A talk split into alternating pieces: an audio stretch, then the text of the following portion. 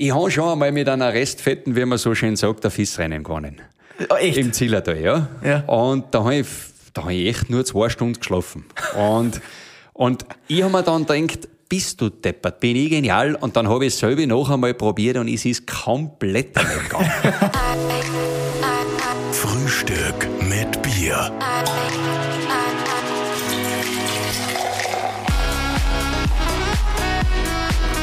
Herzlich willkommen zu einer neuen Ausgabe von Frühstück mit Bier. Ja, wir sitzen heute einem Silbermedaillengewinner gegenüber von den Olympischen Spielen in Nagano. Er hat sieben Weltcupsiege errungen und, ich meine, er ist der sympathischste Skirennläufer aller Zeiten eigentlich. Ja, Oh, das ist mir jetzt eine große Ehre da. ja und wir Schönen sind bei guten ihm Morgen. in Schlaf mit Christi Hans Knaus. Servus, grüß euch. Schön, dass du bei uns bist. Freut mich voll. Ich sehe da das Bier. Ein Bier in der Früh schaut nie. Prost. Ein Bier vor vier und der Tag gehört dir. Schau, jawohl, das ist der nächste Punkt. Das wollte ich unbedingt loswerden. Ah, mein lieber Hans, wir trinken da ein Gösserbier und du hast es ja geschafft, das ist ja quasi auch mein Lebensziel, ähm, von Gösserbier gesponsert zu werden. Ja. Wie hast du das geschafft? Ja, das ist äh, eigentlich eine Traumgeschichte. Also 1998 ist es gewesen, haben wir uns jetzt zusammengesetzt, äh, die Gösserleute und ich. Äh, das war noch im Sommer, ja, also Sommer, Herbst 98. Als Kopfsponsoring Gösser auf meinen Kopf. Ich als Steirer und so ist ins Vierkammer, ja, das passt halt ganz gut und hab da Ja. Silbermedaille, wie du vorher gesagt hast, gewonnen gehabt bei den Olympischen Spielen und so. Und ja, dann war es soweit. Bin mit dem Gösserhelm in die Saison gegangen und was war genau exakt in dem Winter gewinne Kitzbühel, wo Gösser Hauptsponsor war. Das und irgendwie war das so die, die Grundlage für eine unglaublich lange äh, Werbeverbindung, die es selten gibt im Sport. Also ich Mhm. bin definitiv seit 1998 Werbetestimonial vom Stolzes. besten, größten Bier Österreichs. Auf das da, da stoßen wir gleich ja, werden wir anstoßen, gell, Burschen? Da. Man muss ja sagen, an dieser Stelle darf man ja auch sagen, dass Gösse ja auch ein Partner bei Frühstück mit Bier ist. Darum Ja, freut es uns umso mehr, dass wir die heute einladen Ja, haben dürfen. Darum seid ihr auch genau. gut drauf, ist zwar, gell? du sagst das. ja, du hast es gesagt, du hast äh, dann Kitzbühel gewonnen, die Streifen. Mein, ist das eigentlich nur mehr wert gewesen als die Olympiamedaille für die? Oder wie? Ja, weit mehr. Schau, oder? Ja, ja. Das muss man sich so vorstellen, äh, für einen Skifahrer, wie es für mich war. Ich hab Franz Klammer in Kitzbühel Gewinger gesehen und, und Heli Höfliner war damals ganz knapp dran aus meiner Heimat. Und Sepp Wolcher hat gewonnen, Schlattminger. Und das war ein Lebensziel. Und du wachst auf und siehst das im Fernsehen. Jetzt denkst du als Kind, irgendwann, wenn ich groß bin, da möchte ich mal runterglühen, da will ich vorne dabei sein. Das ist so immer in meinem Kopf herumgegeistert. Und dann irgendwann kriegst du die Möglichkeit, dass du dort fährst, dann hast du eh einmal die Hosen gestrichen, vorher am Anfang. und Dann auch sicher, auch, oder? Danach auch, richtig. Und das ist das Interessante. Auf einmal irgendwann schaffst du das, gewinnst das Ding und es ist ein Kindheitstraum gewesen und der ist in Erfüllung gegangen. Im Vergleich dazu, Olympische Spiele, da war ich junger Bub, und mir gedacht, da möchte ich auch dabei sein. Aber mir hat damals der Bezug vom Ort dazu gefällt. Weil die waren ja alle vier Jahre woanders und die Abfahrten hast du meistens nicht im Kopf gehabt und kennt. Aber Kitzbühel, da habe ich jede Stelle irgendwo, Mausefallen, Hausbergkanten, alles schon vom Fernsehen gekannt und durch das ist das noch einmal intensiver für mich. Da, da, die hat sie dann das Jahr drauf, glaube ich, ordentlich zlegt da auf der Steff. Oder die 2001 zwei, ist gewesen, zwei Jahre ja. drauf oder so. Ähm, wie war das dann für dich? Ist das dann so Hassliebe zu strecken? ja. Da habe ich mir dann gedacht, du blöde Gams, du Kleine, du verdammte, du. Ja. Da, da bist du dann echt so, da, da, ja, da hat er einfach die Pisten mehr oder weniger gewonnen an das Kommando übernommen. Ja, richtig, ja. Und ich habe einfach im Bogen völlig überspannt damals. Ich war gesundheitlich nicht wirklich fit und so und habe geglaubt, ich muss jetzt da unbedingt mit aller Gewalt Bestzeit fahren. Und ich bin auch bis dorthin hin, wo ich gestürzt bin, bei der Seidel absolut der schnellste vom Tag gewesen. Und dann ist gegangen, zack, bumm, und das hat schon geraucht im Netz. Und angeblich gehört das einfach dazu, schaut's aus in so einer Karriere. Du bist ja gepusht worden, glaube ich, auch ein bisschen durch den Papa, durch den Onkel, durch die fünf Brüder, die alle auch im Skisport waren. Geschwister, oder? Durch die Geschwister. War, Waren nicht alles Brüder, oder? nein, aber war das auch wegen so ein bisschen so ein Familienkampf oder so? Bist du auch ein bisschen angestachelt worden, auch durch die Motivation von der Familie Äh, beim das, Skisport? das muss ich jetzt klarstellen. Es ist ja so, meine Eltern leben leid, leider nicht mehr. Also Mein Vater ist 2014 gestorben mit, mit 90 Jahren und meine Mutter eben 2019 ist aber auch fast 90 Jahre alt geworden. Und bei meinem Vater war es ja so, der hat mit 19, damals 1943 einrücken müssen in den Krieg. War vorher ein begeisterter, begnadeter Skifahrer und hat so diese Hobbyrennen da bei uns herum alle gewonnen. Mhm. Bauernbub von der Planei ober und dann war er zwölf Jahre in Sibirien in Gefangenschaft. Und wie er heimgekommen ist, mit 31, war es zu spät fürs Skifahren. Und vor allem war dann eins angesagt, arbeiten daheim. Mhm. Und ja, ist eine beinharte Zeit. Ich meine, wenn man da zurückdenkt, zwölf Jahre weg in der schönsten Zeit des Lebens. Wahnsinn. Und den hat Skifahren halt immer voll taugt. Und wir waren sechs Kinder, also meine Schwester ist genau in der Mitte drin. Mhm. Leider ist ein Bruder von mir 1985 verunglückt unter Lawin. Und alle waren wir eigentlich super Skifahrer. Und der Vater hat uns nie zu irgendwas gedrängt. Der war Liftwart und wir sind da oben einfach herumkugelt auf der Planei und das war die Freiheit des Lebens, kann ich nur sagen. Ein Traum. Und irgendwie durch den WSV Schladming, Wintersportverein, sind wir einfach zum Training extrem früh, früher gekommen. Und ich als Jüngster habe natürlich den Vorteil gehabt, dass mir die Elternbrüder da echt mitgeschliffen haben. Gell? Mhm. Und das war eigentlich so das Erfolgsrezept. Und das aber alle nur mit voller Freude und, und einfach völliger Überzeugung, äh, dass man das dann, was uns Spaß macht. Aber das heißt, du hast da schon von den Eltern Brüder auch viel gelernt dann, oder? Die, die haben dann schon quasi, du hast da schon kopieren können. Das, was sie, sie mühsam erarbeitet haben, hast du quasi schnell als Junge kopiert und bist deswegen gleich viel besser geworden. Du sagst es. Genau so war das. Also das war im Nachhinein wirklich mein Glück. Dann hat's der Bernie äh, geschafft in den ÖSV rein und hab dann gesehen, wie das bei ihm verlaufen ist. Der ist leider dann äh, unglaublich krank geworden, hat ein Jahr so Gelenksentzündungen gehabt, ist aus dem ÖSV rausgeflogen damals und hat damals sein Auto verkauft und ist mit dem, mit dem letzten Schilling nach Amerika geflogen und hat da drüben eine wahnsinnig erfolgreiche Profi-Skikarriere gehabt, hat sechs Weltmeistertitel eingefahren, hat Gott sei Dank dann ein bisschen Geld verdient drüben und dann habe ich gesehen, okay, was er kann, das, das kann ich auch, aber ich will im Weltcup bleiben. Und ja, es ist einfach ein Glück, wenn du der Jüngere bist und du siehst schon halt, hat er vielleicht einen Fehler gemacht oder er gibt dir Tipps. Du magst den Fehler noch vielleicht nur einmal. oder vielleicht gar nicht. Und so kommst du halt doch eher weiter. Mhm. Du hast gesagt, das war ein, ein Spaßgeschichte. Also du hast das gemacht, was dir Spaß macht. Ja. Das heißt, du hast nicht das Gefühl gehabt, du musst auf was verzichten, äh, für das viele Training und. Ah, überhaupt nicht. Gar nicht. Also, okay, ich war ja ein fauler Hund. das ist echt voll arg. Ich bin einfach nur leidenschaftlich gern Ski gefahren. Den ganzen Winter auf zwei Bretter unterwegs. Aber im Sommer, da ich jetzt großartig da jetzt schon trainiert hätte, als junger Bursch oder wer dahinter gewesen war mit dem Verein, haben wir ein bisschen trainiert, okay. Aber ich war hier da auf einer Alm oben und dort bin ich sowieso in die Berge herumgerannt und durch das war ich halbwegs fit, gell, beim Berggehen, beim Radlfahren, das hat mir Spaß gemacht. Aber das war überhaupt noch nicht so gezielt, wie es mhm. heutzutage schon ist bei den bei die mhm. Kindern.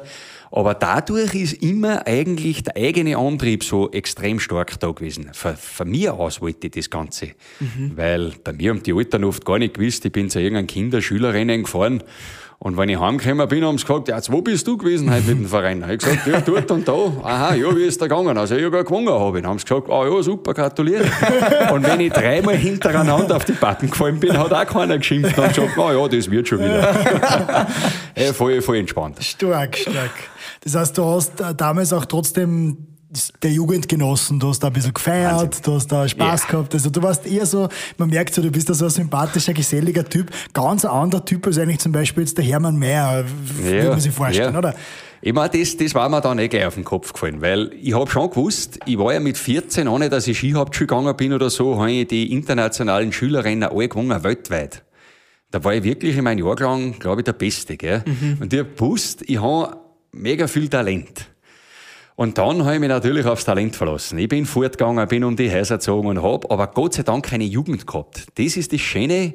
Ich habe Erfolg gehabt in meinem Sport, was ich wollte, Und habe aber trotzdem dieses süße Leben daheim irgendwo auch noch mitgekriegt mit die, mit meinen Freunden einmal durchmachen eine Nacht und Halligalli und war dann bis, sage ich, 1920 eigentlich eine Vollpfeifen, was das betrifft, von der Einstellung her. Ich habe zwar dort schon fleißig trainiert, aber eigentlich äh, habe ich gemerkt, da sind Kämer Lasse Tschüss, Kieti Landriamo, dann habe ich geschaut, verdammt, die sind der gleiche Jahrgang wie ich. Ah, die die waren im Gas. Weltcup, die haben gewonnen und ich war nirgends, weil ich einfach nicht konsequent war. Und dann, dann habe ich den Schalter umgelegt und richtig fleißig trainieren angefangen.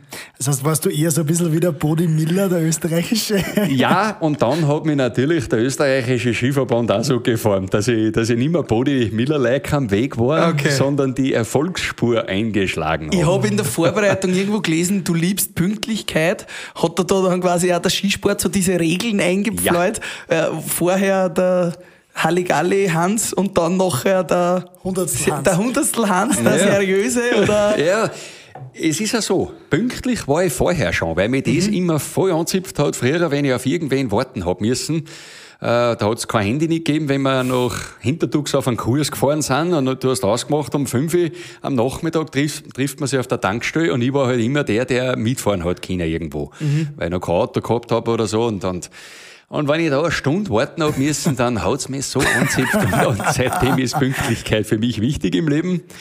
Und ich bin also ein bisschen, echt ein bisschen eine Mischung aus äh, einerseits echt ein voll lockerer Hund und andererseits aber noch schon wieder eine gewisse Konsequenz dahinter, weil ich da erfolgreich sein will im Leben. Das war nicht nur beim Skifahren, auch nachher dann. So dass man, eigentlich denke ich mir hier sogar oft einmal, hey, nimm's locker, wenn's geht, geht's.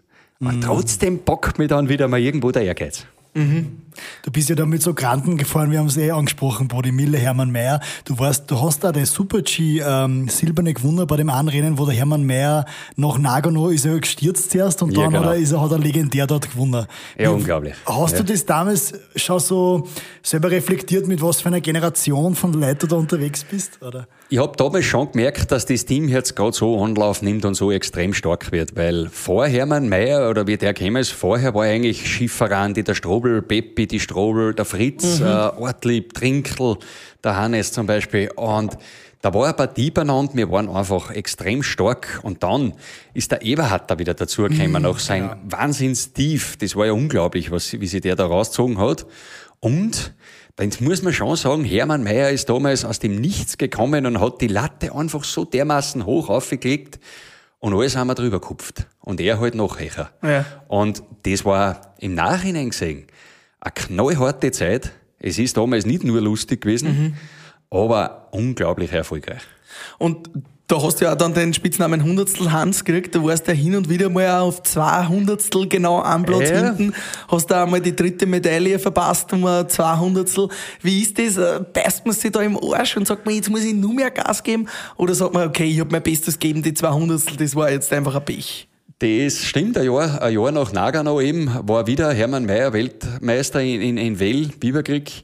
Und Lasse Tschüss und er, die waren zeitgleich am ersten Platz. Und ich war eine Hundertstel dahinter und hab Bronzemedaille gewonnen. Oh, das eine. ist heute noch ein Rekord. Ja. Und äh, ein paar Jahre später war dann Bodi Miller Erster im Riesentaler für St. Moritz und ich war Zweiter mit 300 Rückstand. Habe aber im ersten Durchgang noch geführt, ganz klar. Bis das dann gebrochen und ist halt nicht mehr gegangen. Und daher der Spitzname damals Hundertstel Hansi. Und ich bin heute im Nachhinein gesehen stolz, dass ich daran nicht zerbrochen bin. Menschlich und auch sportlich. Ich hab weitergekämpft und äh, war trotzdem noch erfolgreich, weil es hat äh, Beispiele im Sport gegeben, die so knapp gescheitert sind, weil im Grunde hat ja alles passt. Das Material hat passt, meine Psyche hat passt, die Physis hat passt, alles, die Technik, alles. Wenn du um ein Hundertstel nicht Weltmeister wirst, dann war es einfach irgendwo vielleicht ein Pech. Aber ich habe in meinem restlichen Leben jetzt schon so viel Glück gehabt, das ist mir schon zigmal zurückgekommen und ich bin menschlich, glaube ich, gewachsen damit. Ja. Ja, es stelle mir für einen Sportler, der natürlich das als höchstes Ziel hat, da die Goldmedaille schon schwierig Ja. vor, dass man da standhaft bleibt und sagt so, Ja. ich zerbrich jetzt da nicht an dieser einen Ich Hundertstel. sage eigentlich, du kannst einen Vogel kriegen. Wenn du Das den glaub ich. züchtest und original um eine Hundertstel Weltmeister wirst, Da reicht's da so brutal, das kann man gar nicht beschreiben. Ich weiß noch, ich bin damals in dieses Luxushotel reingegangen in mein Zimmer, wie ich das erste Mal allein war. Ich hab den Helm in die Ecken gewichst, den Rennanzug angezogen und ich war selten grantig. Mhm. Aber ich hab mir damals gedacht, so, Herz, du Nachkastel, jetzt musst du dran glauben, Das jetzt zerlege ich dich. Ich hab dann einmal draufgehauen und hab mir gedacht, naja, Nobelhotel, das kannst du jetzt auch schon nicht bringen. Die Nummer. Da ist der Rockstar wieder rausgekommen. Und da muss ich dann schon sagen, an dem Tag war ich noch wahnsinnig froh, dass äh, Gösser Bier mein Hauptsponsor war. Weil, weil es hat ein paar frische Fässer in Österreich Haus in Well gegeben und somit war das Problemchen von Hundertstel schon relativ schnell wieder weg. Ganz stark. Ganz stark. Du hast sozusagen. Prost auf den Stoß, Mann. Mann. Cheers. Prost. Du hast dann auch eine andere, sage ich, sehr zahre Phase gehabt. Du wurdest äh, des äh, Dopings angeklagt. Ähm, das war dann sozusagen ein, ein Nahrungsergänzungsmittel, das du genommen Ja. hast, das, wo du nicht gewusst hast, dass das gewisse Inhaltsstoffe hat, was Genau. dann zum Doping geführt hat. Richtig. Das ist ja auch, und da warst du, glaube ich, gerade wieder ziemlich am Zenit. Also ich kann mich so Ja, erinnern, da voll. Mhm. warst du gerade wieder, du hast eigentlich du warst im Saft. Super, Ja, ja, super, super. drauf. Es, ist, es ist einfach alles traumhaft gelaufen. Ich Ja. bin damals auf Fischerski umgestiegen, wo ich heute noch bin. Das ist heute noch meine Familie, was Ski betrifft. Und es war einfach alles perfekt angerichtet und ich habe die Zusatzernährung ja fünf Jahre lang schon genommen. Und das war ein Vitaminpräparat und diese Charge war damals verunreinigt. Von einem amerikanischen Hersteller. Ja, gell? richtig. Und das hat mich also unglaublich aus der Bahn geworfen. Und diese, das, ich war ja ganz klar äh, positiv beim Test, alles. Das haben wir ja nie bestritten. Aber wir haben draufkommen müssen, woher das ist. Und das war Gott sei Dank nach drei Tagen. Ich habe unter rechtlicher Aufsicht damals meine Zusatzernährung abgegeben, das Vitaminpräparat und allen. Und dann haben sie gesagt, dass das verunreinigt ist. Und das Arge war, ich bin ja der Vorsätzlichkeit von der FIS und vom KAS sofort einmal freigesprochen worden. Aber die Sperre, da war ich leider aus Österreich am falschen Platz. Die haben so richtig ausgeholt und richtig Mhm. Reingehauen. Die wollten, ja, die haben oder? ein Exempel statuiert und da habe ich hingehalten. 18 Monate Sperre, ich war damals 33 Jahre alt. Und das Arge ist, du, hätt, du hast einfach die Zeit als Athlet nicht, dass du das bekämpfst bei Gericht. Ich hab's ja bekämpft dann. Und das Arge ist, ich hab dann aufgehört und es hat unglaublich geschmerzt. Ich kann's euch sagen, das hat unglaublich geschmerzt. Vor allem, ich war immer für einen sauberen Sport, ich war da irgendwo, der Sunnyboy haben's gesagt und hin und her und plötzlich trittst genau du mit so einem Urteil ab. Und das hat mich einmal so ein, zwei Jahre unglaublichst beschäftigt. Also wenn ich damals nicht meine Familie schon gehabt hätte, meine junge kleine Familie, ich, ich hätte es, glaube ich, nicht erbockt. Du fragst dich, warum, warum da, passiert nur, das, oder? Da fragst du dich nur, warum. Aber ich habe auch eins geschafft. Äh, wie ich aufgehört habe, hab, äh, dann bin ich nach Amerika geflogen, habe mir einen Anwalt gesucht und habe diese amerikanische Firma drüben verklagt. Und das hat dreieinhalb Jahre gedauert. Und über die dreieinhalb Jahre müsste die normaler Buch schreiben. Ich bin da immer hin und her geflogen und habe es geschafft. Nach dreieinhalb Jahren habe ich in einem außergerichtlichen Vergleich gegen diese Firma gewonnen. Und das haben ganz wenige Athleten in der Welt geschafft. Also ich habe es wirklich beweisen können, dass ich nichts dafür können habe. Da hast du dann hoffentlich Und- auch genug Entschädigung gekriegt für diese Ja. ganze Zeit und für das Ende der Saison oder Ende, Ende der Karriere. Ich habe so ein bis zwei Saisonen damals entschädigt gekriegt und das ist mir absolut zugestanden. Das war so eine Art Schmerzensgeld. Mhm. Es ist mir da aber nicht nur ums Geld gegangen, das war für mich so, so dass So ich ein das Bereinigen Buch- des Namens genau, auch, oder? Ja, genau. Ich habe das Buch zugemacht von dem Thema und ist seitdem geschlossen und fertig. Und es ist, klingt ganz komisch, aber meine Mutter hat damals zu mir gesagt, wie ich heimgekommen bin, wie das alles so richtig am Dampfen war, hat sie gesagt, Bub, wer weiß, für was gut ist. Und es war für was und gut. ich sage euch, sie hat geschimpft wie ein so Haarspatz. Sie hat gesagt, aber wenn der Schmarrn auch noch für irgendwas gut ist, dann verstehe ich die Welt nicht mehr. Ich hab's damals nicht verstanden. Heute, 16 Jahre danach, kann ich euch nur sagen, es war für was gut. Ich habe menschlich dazugelernt. Ich war vielleicht der Typ, der äh, das zu locker genommen hat, in gewisser Weise alles rund um und um und so. Und dort habe ich schon eine gewisse Konsequenz aufgebaut, von der ich heute noch zehre. Also, es war fürs Leben gesehen. Für mich als Mensch zwar eine riesen Herausforderung, aber ich bin nicht zerbrochen, sondern gewachsen dabei. Und man sagt ja, wenn sich eine Türe schließt, öffnet sich die andere. So und bei dir hat sich dann eine andere geöffnet, Ja. nämlich der ORF. Als Co-Kommentator Ja. ist er dann relativ schnell auf die zugekommen. Das ist ja quasi Traum. auch für jeden Skifahrer irgendwie, oder für jeden extrovertierten Skifahrer Ja. irgendwie ein Traum, wenn man dann als Co-Kommentator anfangen Ja, kann. das- Wie ist das gekommen? Das, ich hätte mir das nie, nie erträumt, vor allem mit meinem Abgang von den Ganzen. Aber damals war es so, Elmar Hober also war ein beinharter Hund als, als Fernsehchef. Und die haben damals das voll mitverfolgt, von den ersten Minuten weg, meinen ganzen Ausstieg aus dem Skirennsport. Und die haben gesagt, denen, denen ist Unrecht getan worden. Und hab damals die Chance für einer gekriegt. Die wollten mir, die haben immer gewusst, wenn ich mal aufhöre Skifahren, dann hätten sie mich gern. Das hab aber ich nicht gewusst. Ich hab überhaupt nicht damit gerechnet. Und darum war das für mich dann, ich vergiss den Anruf nie, wie es geheißen hat, ja, wie schaut's aus? Der Armin Assinger hat durch die Millionen schon immer weniger Zeit, ob ich Kamera fahren will und ein paar Rennen kommentieren will. Und ich hab gesagt, ja, ja probieren wir es halt einmal. Ich hab gesagt, ja. Ich hab nämlich überhaupt nicht mehr damit gerechnet im Kopf, gell, dass das so kommen wird. Und das war natürlich ein unglaublich schöner Moment.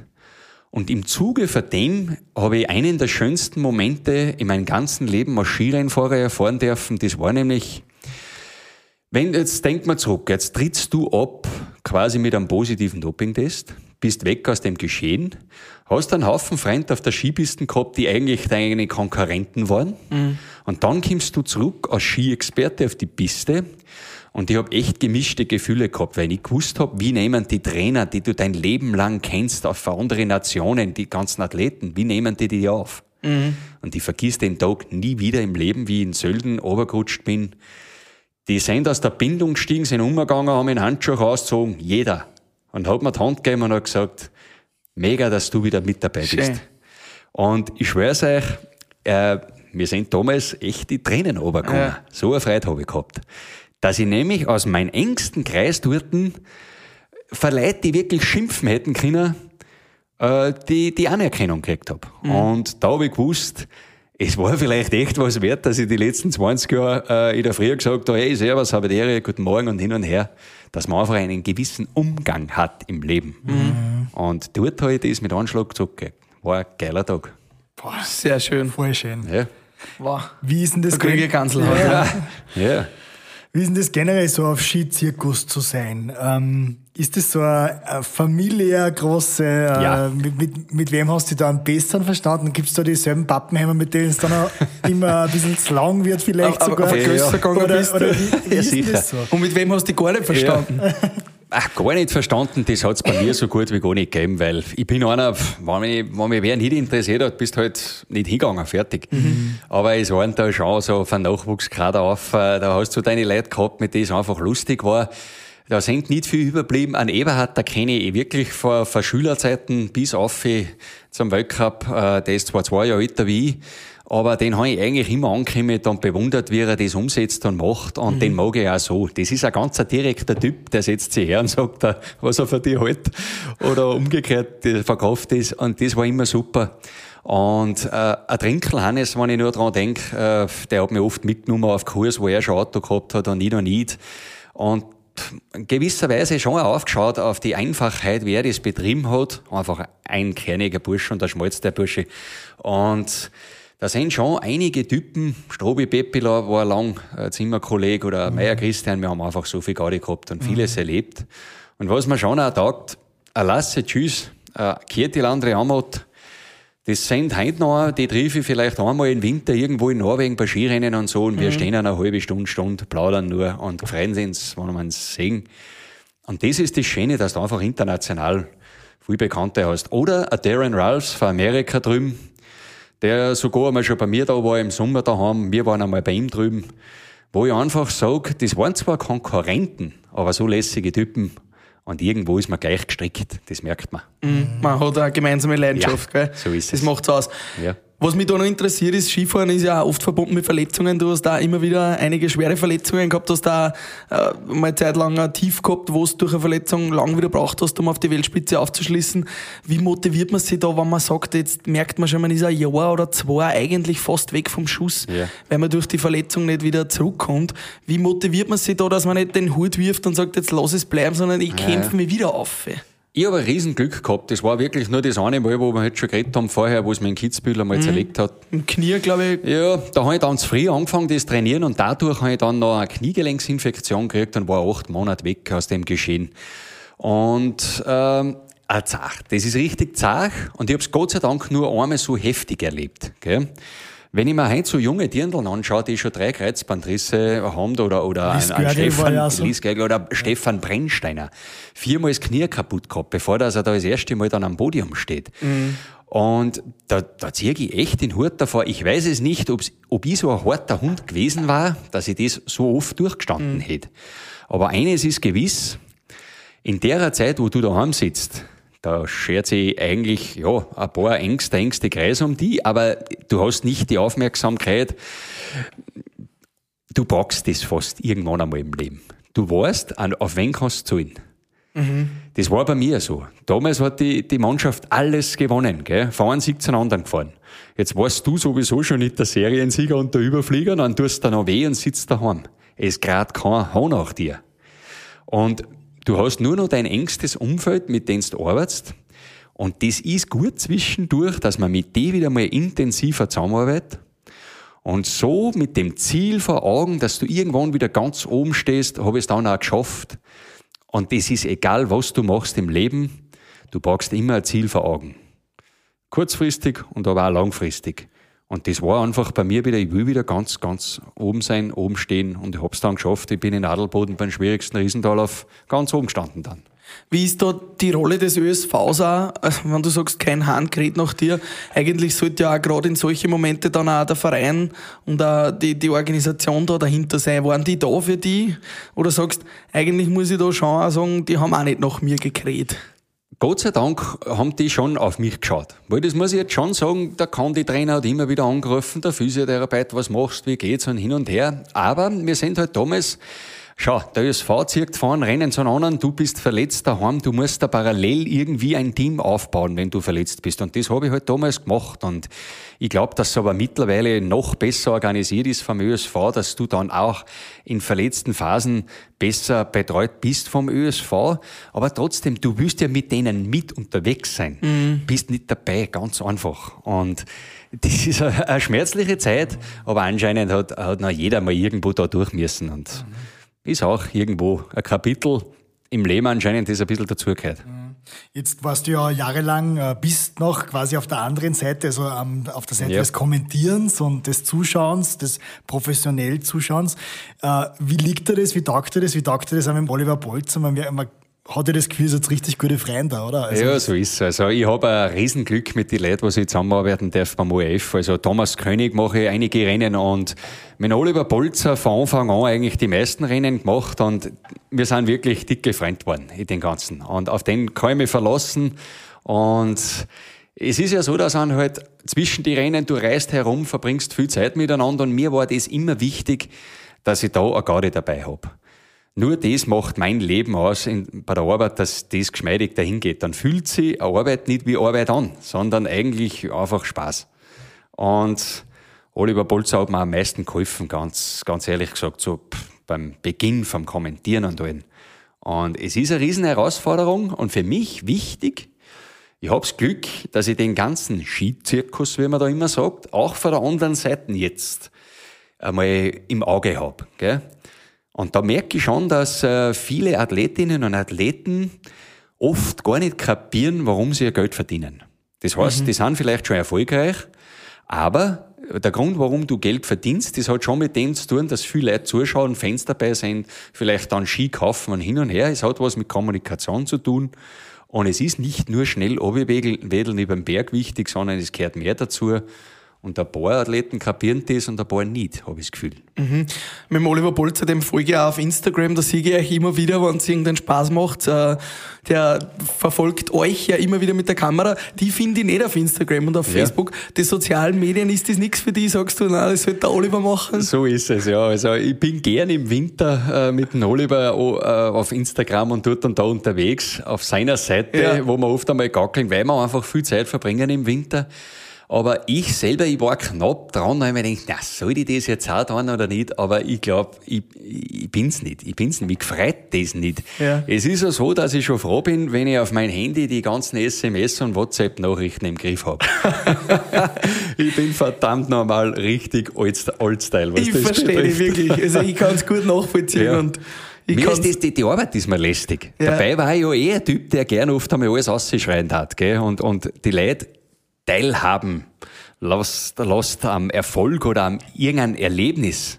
Aber dann denke ich mir wieder, nur weil ich jetzt auf den Berg aufgekraxelt bin und da oben oben schaue, das taugt halt mir gerade.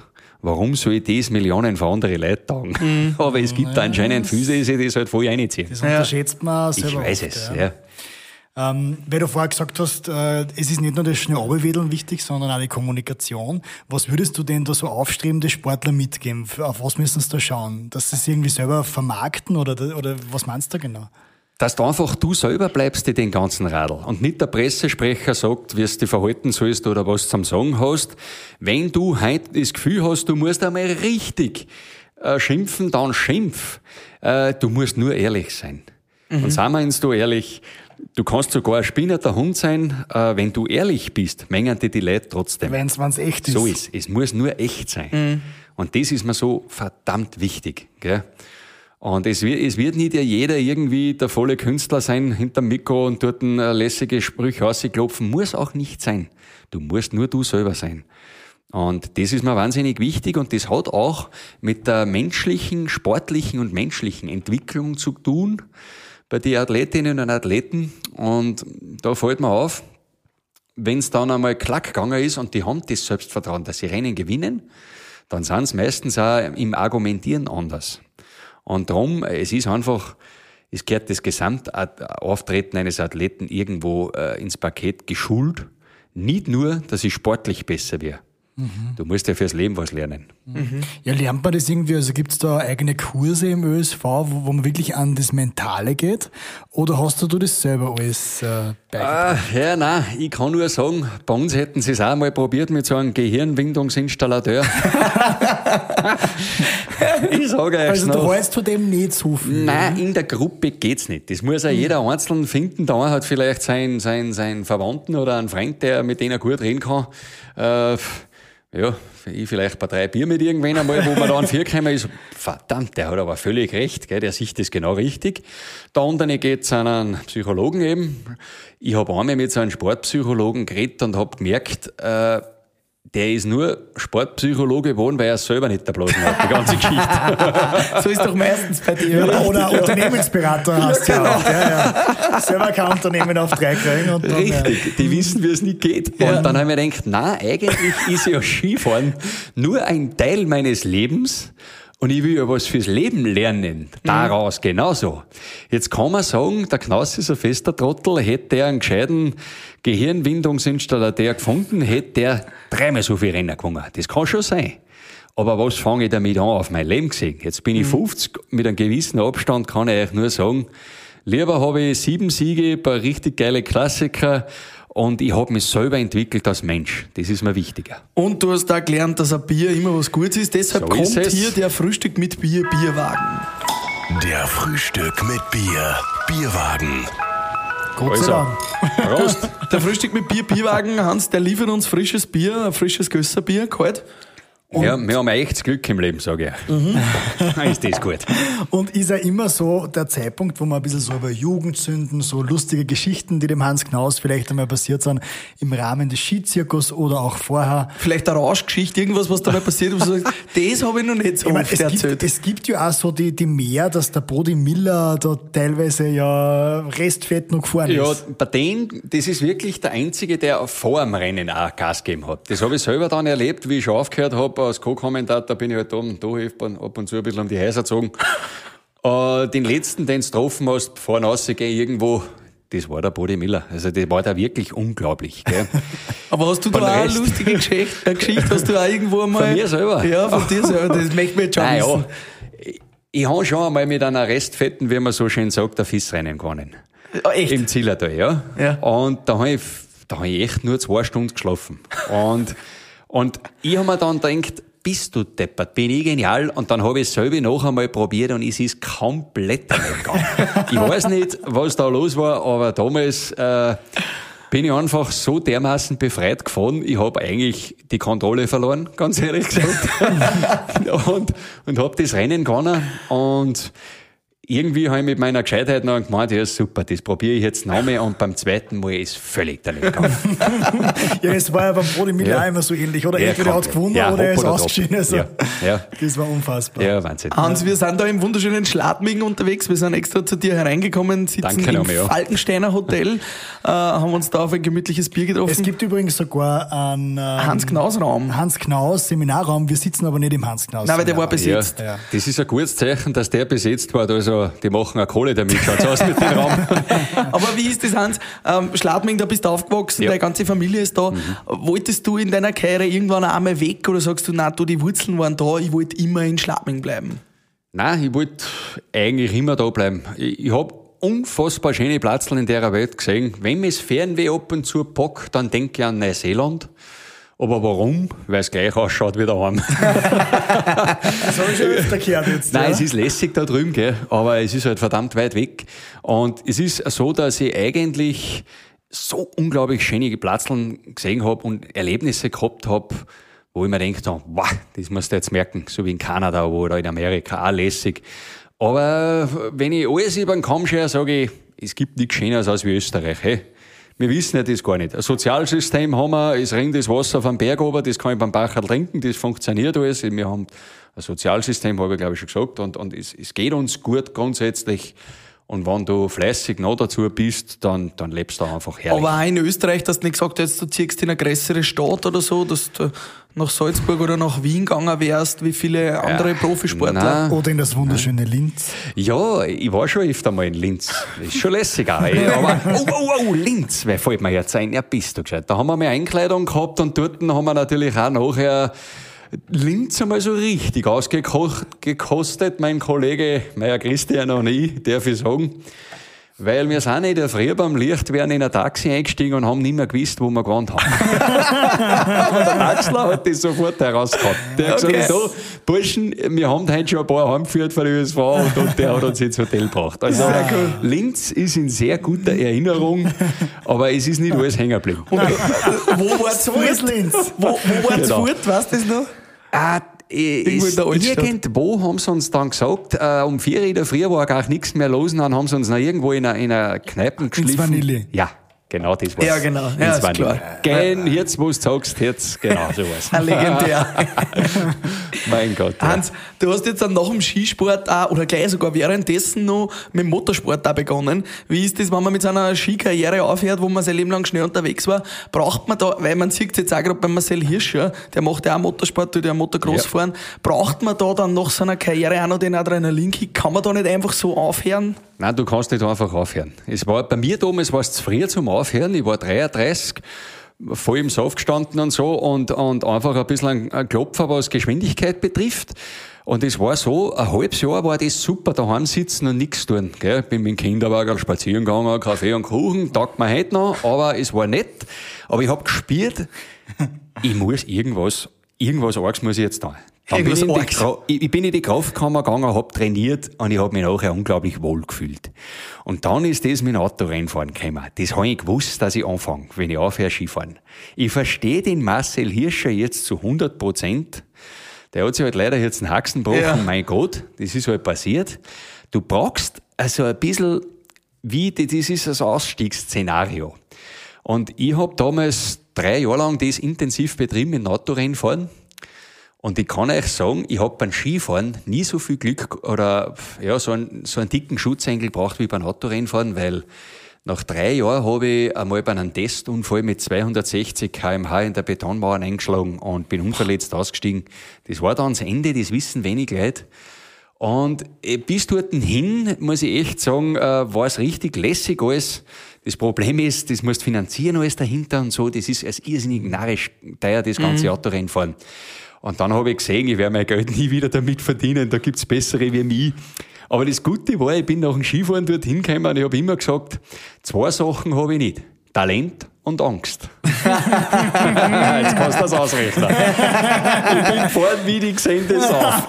Man sagt, ja, fehlende Pässe werden durch Wahnsinn ersetzt. Ja, genau. Und dann bin ich halt gefahren, gell, und dann ist zuerst immer das Talent ausgegangen und dann die Strecken. Wahnsinn. Ja, du bist ja damals, du bist ja gefahren Porsche, Lamborghini, also ein Ja. Männertraum hast du gelebt, oder? Eigentlich, ja, jetzt im Nachhinein gesehen, es war völlig richtig, das war der Männertraum. Äh, mit Porsche damals angefangen im ersten Jahr, das ist einfach Qualität von Auto her für einen Rennsport wie gebaut. Und mit Lamborghinis, Lamborghini sind wir damals die ersten gewesen, die außerhalb von Werk da bei einem 24-Stunden-Rennen ins Bar angetreten sind, aber nach zwölf Stunden war das Pizzablech verbogen.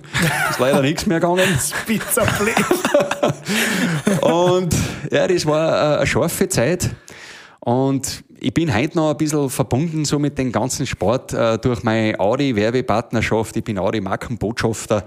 Bin ich immer wieder mal in, in schnellen, geilen Autos unterwegs und das ist ein Riesenglück, weil mir das einfach taugt. Steht das nicht manchmal in Konkurrenz, Markenbotschafter für Gösser und für Audi? äh, nein, weil man muss einfach beides mit Vernunft betreiben, meine Herren. Das schreiben wir uns gleich mal hinter die Ja, Ohren. Was so mich jetzt noch interessiert, Hans, ähm, äh, wenige haben den Skizirkus so lange verfolgt, vor und Mhm. dahinter wie du. Ähm, Wir haben einmal die Liz Görgel auch zum Frühstück mit Bier gehabt Mhm. und die Liz hat uns schon ein bisschen auch mit Sorge die Entwicklung des Skisports und vor allem auch des Materials der jungen Skirennläufer erzählt. Im Sinne von, ja, früher war alles langsamer, das Material Ja. war weniger stark. Wie siehst du das? Wird das immer schneller, immer gefährlicher? Auch in Bezug auf Verletzungen? Wie, wie siehst du da die Entwicklung von, von Anfang deiner Mhm. Karriere bis heute? Ja, Liz Görgel hat zu 100% recht gehabt. Also jetzt bin ich echt ewig lang schon dabei und ich bin ja bis jetzt her die ganzen neuen Rennski alles gefahren. Weil ich halt durchs Kamerafahren, das habe ich vor einem Jahr aufgehört, äh, bin ich immer die scharfen Geräte nachgefahren. Und ich kann euch nur sagen, ich kann wirklich sagen, über drei Jahrzehnte, wie scharf sich das entwickelt hat. Die Präparierung ist so viel besser geworden. Von die Ski her, äh, allein das schon, die, die letzten 10, 15 Jahre hat sich wieder viel getan, seitdem ich aufgehört habe, das Rennfahren. Und es ist nicht umsonst, dass sie die reihenweise die ganzen Kreuzbandeln und, und Haxen reißen. Das ist völlig gestört, gestört, wo wir hindentieren und wir müssen unbedingt bald was tun. Ich habe auch bei der FIS schon was hinterlegt, was Ideen, was ich gehabt habe. Das Problem ist, wir sind ein Sais- Saisonsport. Wir sind im Winterfahren, rennen zueinander unterwegs. Jede Firma, jeder schaut nur, dass er besser und schneller wird. Im Zielraum stehen dann 100 Ingenieure, aber es ist, wird jeder dafür bezahlt, dass er schneller und besser wird. Es gibt noch keine Plattform, wo wir sagen, halt einmal, wir brauchen neue Regeln, wir müssen das Ganze alles wieder mal zurück runterholen. Und, Entschuldige, das war ich. Und Kein das Problem. ist, das ist das, das Narische. Mein Bruder ist Rennchef verblitzert Nordica, der Bernie. Mein Bruder Franz ist Servicemann bei Fischer. Und wir diskutieren oft. Und, und ich merke, das ist, es ist viel, viel schwieriger, das Ganze einbremsen, wie schneller machen. Es braucht viel mehr Regeln. Und was, was könnte man da zum Beispiel machen, jetzt so ganz pragmatisch gesprochen? Was, was würdest du da ändern? Äh, man könnte schon, ähm, was die Präparierung betrifft, es werden die Ski wahnsinnig plan gefahren. In der Abfahrt ist das vor allem gefährlich. Da habe ich vor allem im Damen-Skirennsport schon Sachen gesehen, wie komplett leichte Verschneider auf äh, hartgriffige Pisten, wenn es kalt ist, wo die auf der Schnirlgraden auf einmal verschneiden und sich wahnsinnig schwer verletzen. Das sind Sachen, wo ich mir denke, na halt, äh, das sollte eigentlich nie passieren und braucht nicht sein. Und du musst den Athletinnen und Athleten mehr Spielraum geben. Das heißt, die legen den Ski um, der äh, greift sofort, der hält am Eis, da sind keine Rutschphasen mehr drin und wir müssen schauen, dass wieder irgendwo ein bisschen mehr Spielraum reinkommt und der Ski vielleicht ein bisschen mehr rutscht. Und wenn es nur 10% sind. Was mich jetzt auch noch interessiert, ähm, du bist gerade 50 geworden, beim Mann darf man das ja sagen. Ja. Wie ist das nach seiner Profisportkarriere? Rächt sich da jetzt mit 50 schon der Körper ein bisschen? Sagst du, ja, da merke ich schon aus meiner aktiven Zeit noch hin und wieder da ein Wehwehchen? Oder sagst du, hast das eigentlich ganz gut umgedacht, da, dass du deinen Körper ja trotzdem jahrelang extrem Ja, gefordert ja. hast? Ich kann euch nur sagen, gefreien braucht euch nicht auf dem 50. Ein Duscher hat's gemacht, seitdem ist Kreuz mir noch mehr. Und, und wenn ich eine harte Trainingseinheit habe, merke ich schon, dass ich nicht mehr so schnell regeneriere. Aber grundsätzlich bin ich noch echt, Gott sei Dank, voll fit. Aber die letzten Jahre, ich hab's gemerkt, darum habe ich auch mit dem Kamerafahren aufgehört, äh, die Belastung von einem Rennski und für die wilden Pisten, da ist einfach irgendwann zusammengerammt. Und genau das war jetzt die Zeit. Das, das geht nicht mehr. Und so eine Kamerafahrt kann man nicht ein bisschen chilliger runterfahren? Geht das nicht? Also Interessiert mich nicht. Ja. Und was machst du jetzt für einen Sport? Was sagst du, machst du jetzt als Ausgleich nach dem Skifahren, nach dem Motorsport mit 50? Was macht man da jetzt für einen Sport? Gehst du nur noch in Schlamming wandern? Heute in der Früh war ich schon Eisenbirgen. Eisenbirgen? Okay. Ja, also, im Fitnessstudio bin ja. ich heute gewesen. Ein bisschen durchbewegen, weil was ist schon? Man sitzt viel im Auto oder im Büro oder vor dem Fernseher. Also ich muss im Fitnessstudio so ein, zwei Mal in der Woche ein bisschen trainieren, da taugt mir vom Rücken her viel besser. Und natürlich, wenn das Wetter passt, bin ich am Mountainbike, am Rennradl in die Berge unterwegs, das bin ich sehr viel. Und mittlerweile auch ganz gemütlich einmal mit meiner Frau spazieren, das geht. Ah. Und ein E-Bike auch schon? Äh, Jetzt habe ich gerade äh, mit Audi eine Veranstaltung gehabt, wo wir mit, mit dem E-Tron hingefahren sind zum E-Biking. Und ich sage euch, äh, ich war gefährdet, da bin ich noch wieder der lockere Hund. Ich glaube, ich wurde ein fauler Hund mit dem E-Bike. Aber es ist lässig. Ja, es, ist, es ist echt verführerisch, weil wo bin ich daheim? Schau in Schladming. Jetzt schaut's einmal aus, Ja. da beim Fenster. Es geht nur Am auf. Flachen wirst du nicht viel mit dem Radl fahren, also musst du auftreten. Und das ist halt mit einem E-Bike schon ein Traum. Gell? Ja. Also ich werde mich nicht mehr lang da werden. Wie ist das so, in, du wohnst in Schlabing, haben wir ja schon gesagt. Ähm, ist das auch ein Grund, warum du in Schlabing wohnst, damit die nicht so viel Leute auf der Straße, also da kennt die halt jeder so im Sinne von, äh, man kennt sie wahrscheinlich in Schlabing, oder? Ja. Aber wenn du jetzt so in Wien warst, würdest du jetzt ständig irgendwelche Autogramme geben müssen vielleicht, oder? Wien ist total lässig, da merkst du, dass die den ganzen Winter Zeit haben zum Fernsehen schauen. Aber sie sind voll nett, muss ich wirklich sagen, egal ob Linz oder Wien oder Ja. irgendwo in die Stadt. Aber die erkennt Nett. man schon auf der Straße. Ja, das ist, ich muss echt sagen, irgendwo schon äh, zu 99 Prozent echt lässig, wenn die die Ja. Leute kennen, Und du hast echt großteils Vorteile, ab und zu ist ein Nachteil, kein Thema. Und jetzt ist es gerade so, in Schladming ist es so, dass ich dort, wo ich so gerne auf einen Café gehe, zwei, drei so Gasthäuseln und Kaffeehäuseln, wo ich echt gern verkehre, wo ich froh bin, wenn ich einfach die Einheimischen wieder mal triff. Und dort bin ich einfach der normale, der Hans, weil ich sowieso immer da bin. Das ist das Schöne. Aber jetzt ist gerade so richtig die Urlaubszeit und hin und her. Und da ist halt teilweise vielleicht noch nicht ganz so ruhig. Aber ich freue mich, wenn mit Leuten kennen, ist irgendwo eine Bestätigung des Erfolgs. Und die Leute kennen dich jetzt ja aufgrund deiner ORF-Sendung, ähm, Ja. die jetzt gerade gedreht wird und du bist ja da fleißig dabei. Ähm, wie, wie heißt es nochmal? Österreich vom vom Feinsten. Feinsten. Und du hast die große Ehre, in die Fußstapfen vom großen Sepp Ja, Wacher zu treten. Wie geht's dir denn mit diesem Erbe überhaupt? Ja, das, das Erbe, das habe ich jetzt, äh, ich habe die letzte Woche eben die erste Folge gedreht und habe erkennen müssen, dass Sepp Facher einfach, der ist nicht zu ersetzen.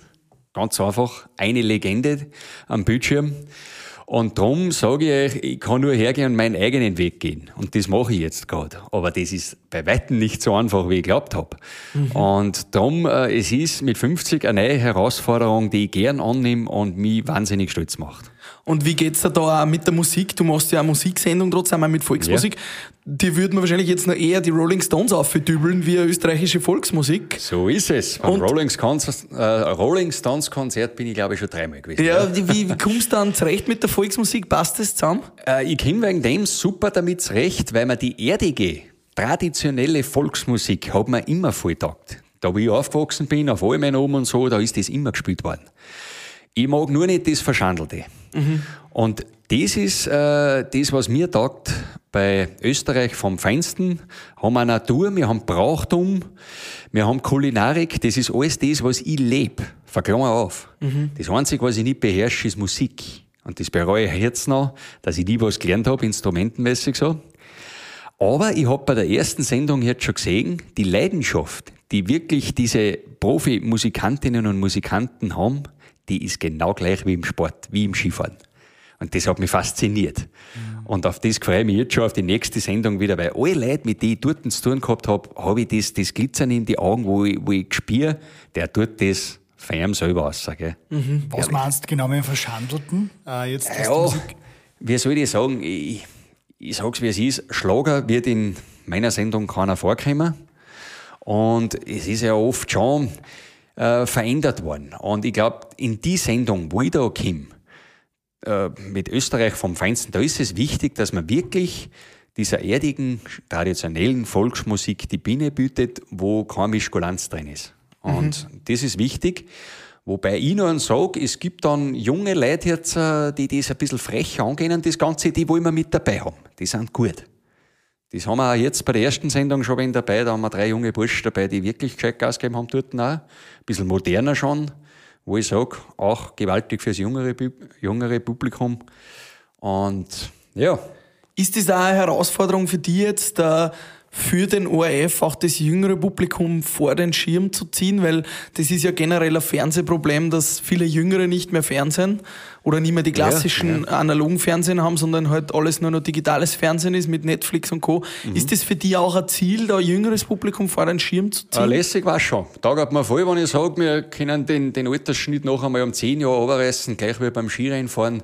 Da haben wir schon Untersuchungen, äh, wo ich sage, eigentlich oft einmal interessant, dass so eine Zielgruppe von 19 aufwärts bis, bis 40 gewisse Rennen wieder richtig viel davon schauen. ja, und da hinkommen, Und- und dahin kommen, Kitzbühel, ja, genau. begehrt Ja. als, als Location. Also das ist nicht so, dass das nur Ü40 schauen. Überhaupt nicht. nicht, Und das, ja. ist, das ist schon lässig. Es ist nur so, die Masse der Jungen äh, geht halt mit dem Handy spazieren. Und die schauen sich halt am Abend an oder tagsüber, was sie wollen. Aber was heute im Fernsehen läuft, tagsüber und so, das ist nachher schon oft einmal, was schauen die Eltern vielleicht und hin und her, ob sie ein bisschen in Kontakt kommen damit. Aber ich würde sagen, die Einschaltquoten sind gewaltig, die sind gut. Nach wie vor im Skirennsport, gleich wie hoffentlich nachher in meiner Sendung. Ja, Nachtslalom Schladming ist ja, Ja, Wahnsinn. eigentlich immer durch die Bank der, das erfolgreichste TV-Format äh, Ja. im Jahr, glaube ich, oder? Ja, das ist immer bei den Top 3 dabei irgendwo. Äh, da ist Kitzbühel, da ist Schladming, da sind einfach die Großereignisse, die gewaltig angenommen werden. Das ist schon ein Traum, ja. Hast du da, das würde mich auch noch interessieren, weil du hast ja so einen wunderbaren Dialekt, den du erlebst und, und weiterhin sprichst, da im Fernsehen immer. Ja. Es war ja gar nicht authentisch, dich jetzt Hochdeutsch reden zu hören. War das am Anfang irgendwie Nee, so? nee, ich könnte das wirklich nicht machen. ich da Bock hat's nicht. Ich, ich da irgendwas anderes. Ich sage euch, wie es ist. Aber- Wenn ich nicht so sein darf, wie, wie ich bin. Aber hast du da irgendwie so eine Sprachausbildung gekriegt am Beginn deines, deines, deiner Fernsehkarriere? Nein, nein. Ich, ich war definitiv am Anfang zu sehr im Dialekt, weil so wie wir drei da jetzt so reden, bin ich eigentlich nicht voll in meinem Dialekt, gell? Weil bei uns in Schladming ist es ja schon wieder so, dass im Tal herunten die von oben vom Berg oben, wo ich her bin, die, die, die schon wieder schier nicht verstehen. und, und, und da muss ich schon sagen, äh, ein bisschen einen gepflegteren Dialekt habe ich mir einfach über die Jahre angeeignet. Gell? Sehr das klar. ist so. Was uns am Ende noch interessiert, sind immer so ein bisschen Rituale. Hat der Hans Knaus was, wo er sagt, das mache ich jeden Tag? Wir haben viel gehört, die in der Früh einen Kaffee brauchen oder einen Tee trinken. Machst du Yoga? Machst du irgendwas, wo du sagst, das hat mich über die Jahre immer wieder auch geerdet, immer wieder zu mir gebracht? Nein. Nein. Nein. Mal ein Gösser am Abend, das passt. Äh, kommt, wie es kommt.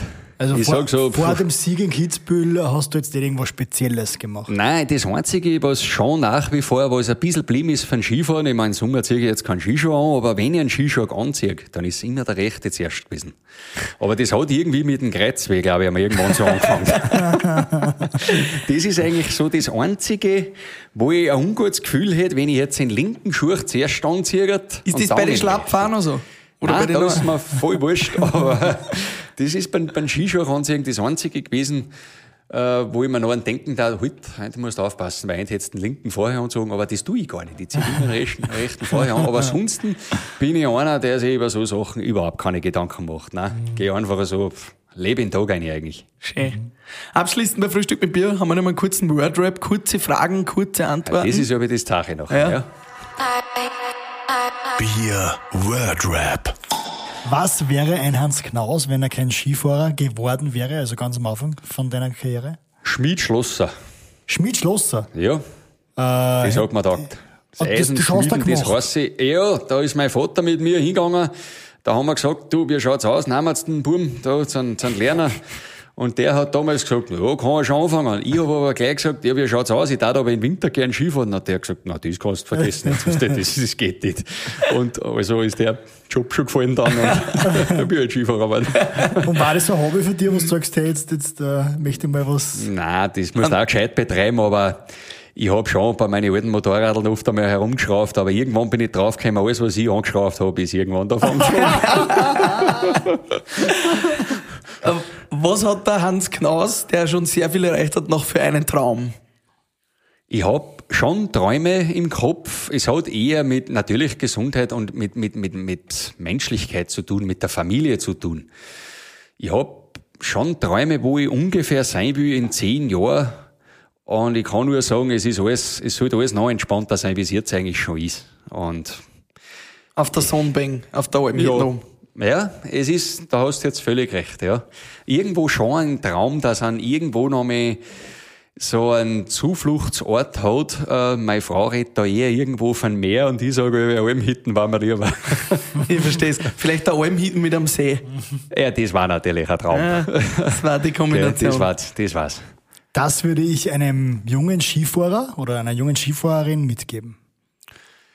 Betreib's mit Leidenschaft. Denk an schlechten Tagen, an die lustigen Sachen, was du erlebt hast, bis jetzt schon. Und abschließend, mit wem, tot oder lebendig, hättest du gerne mal ein Frühstück mit Bier? Mit euch zwei Wahnsinnigen, weil das war jetzt echt lässig. Die Stunde ist vergangen wie im Flug. Also wir werden das irgendwann wieder machen. Gell? Unbedingt. So schaut's aus. Mit einem guten größer Bier, ich freue mich. Danke. Prost, meine Herren, danke fürs Zuhören. Alles Gute mit deiner Sendung, Alles hören Gute, danke. und sehen uns am 31. Oktober. Oder wann ist es genau? Am? Am 13. Oktober, ORF 2, 20.15 Uhr, habt Startverpflichtung. Bitte Jawohl. nicht fortgehen. Wir stehen im Stadtzelt. Danke. Hans. Alles Gute, für euch. Servus. Frühstück mit Bier.